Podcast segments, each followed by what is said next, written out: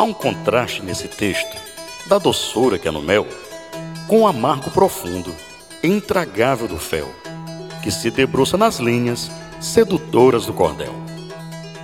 Um casal de retirantes, unido e apaixonado, caminham pela caatinga, tristonho e desenganado, temendo ser pela cobra e o carcará atacado.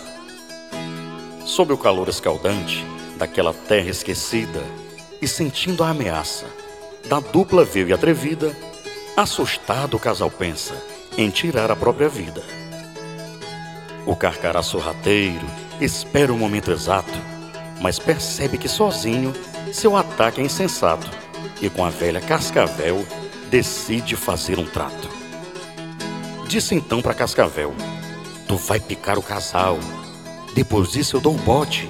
O ataque será fatal. Em recompensa eu jamais te causarei qualquer mal. Quando o Carcará e a cobra decidem enfim atacar, eis que surge a asa branca e consegue evitar, afugentando a tal dupla que resolve se ausentar. Depois disso, a asa branca disse a moça e o rapaz: sigam firme com esperança, não percam a fé jamais e acreditem nos seus sonhos, pois quem crê sempre é capaz. O casal, ouvindo aquilo, decidiu seguir em frente, descortinando a caatinga sob o sol incandescente, carregando a esperança de um futuro diferente. Após horas de viagem, nas veredas escaldantes, depararam com uma família de sofridos retirantes, que ao vê-los acreditam ser pessoas importantes. A matriarca lhe diz: Saibam que agradecemos o auxílio dos sulistas nessa seca, mas queremos é ter a dignidade que infelizmente perdemos. Seu doutor, uma esmola a um homem que é são, ou lhe mata de vergonha, ou vicia o cidadão. O casal escuta atento, mas não entende a expressão.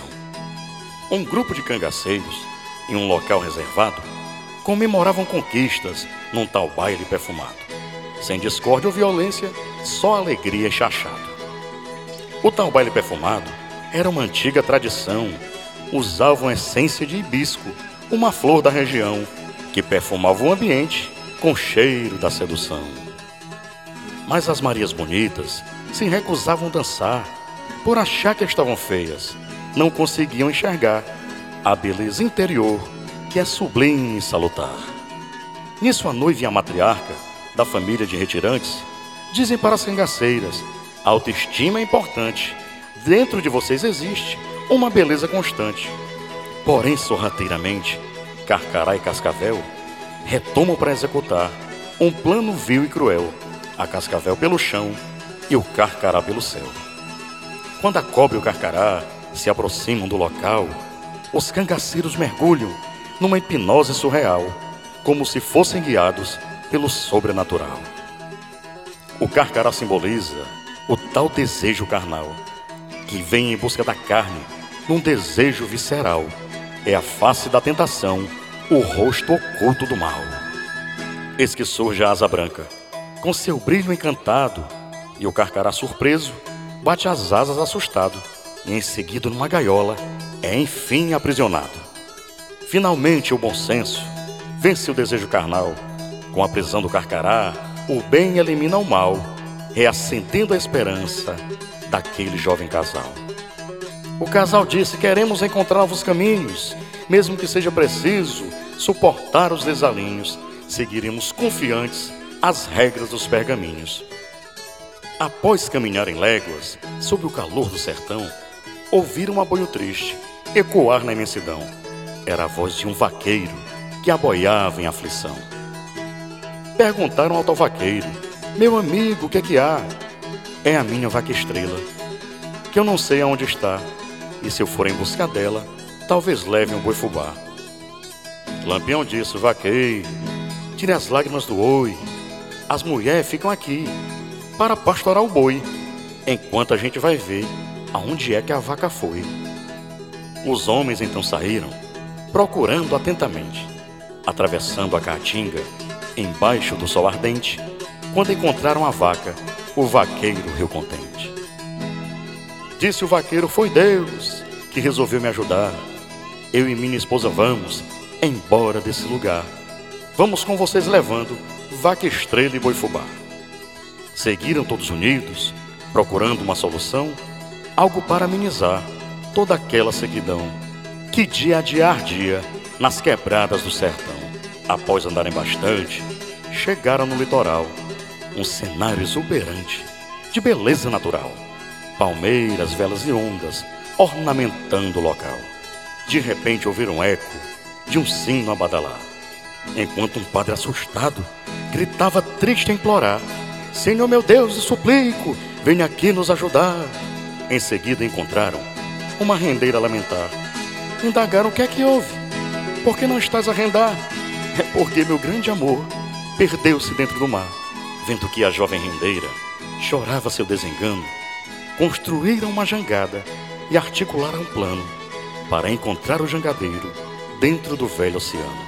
Porém, após algum tempo, dentro do mar procurando, finalmente o encontraram, a deriva ainda nadando, e o levaram para a rendeira, que chorava lamentando.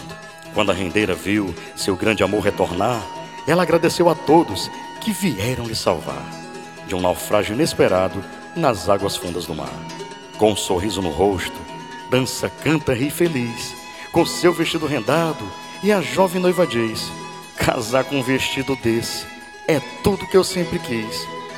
Disse a rendeira: Minha jovem, não se preocupe, não, que eu te farei um vestido, todo rendado à mão, com a almofada dos sonhos e os bilros da gratidão.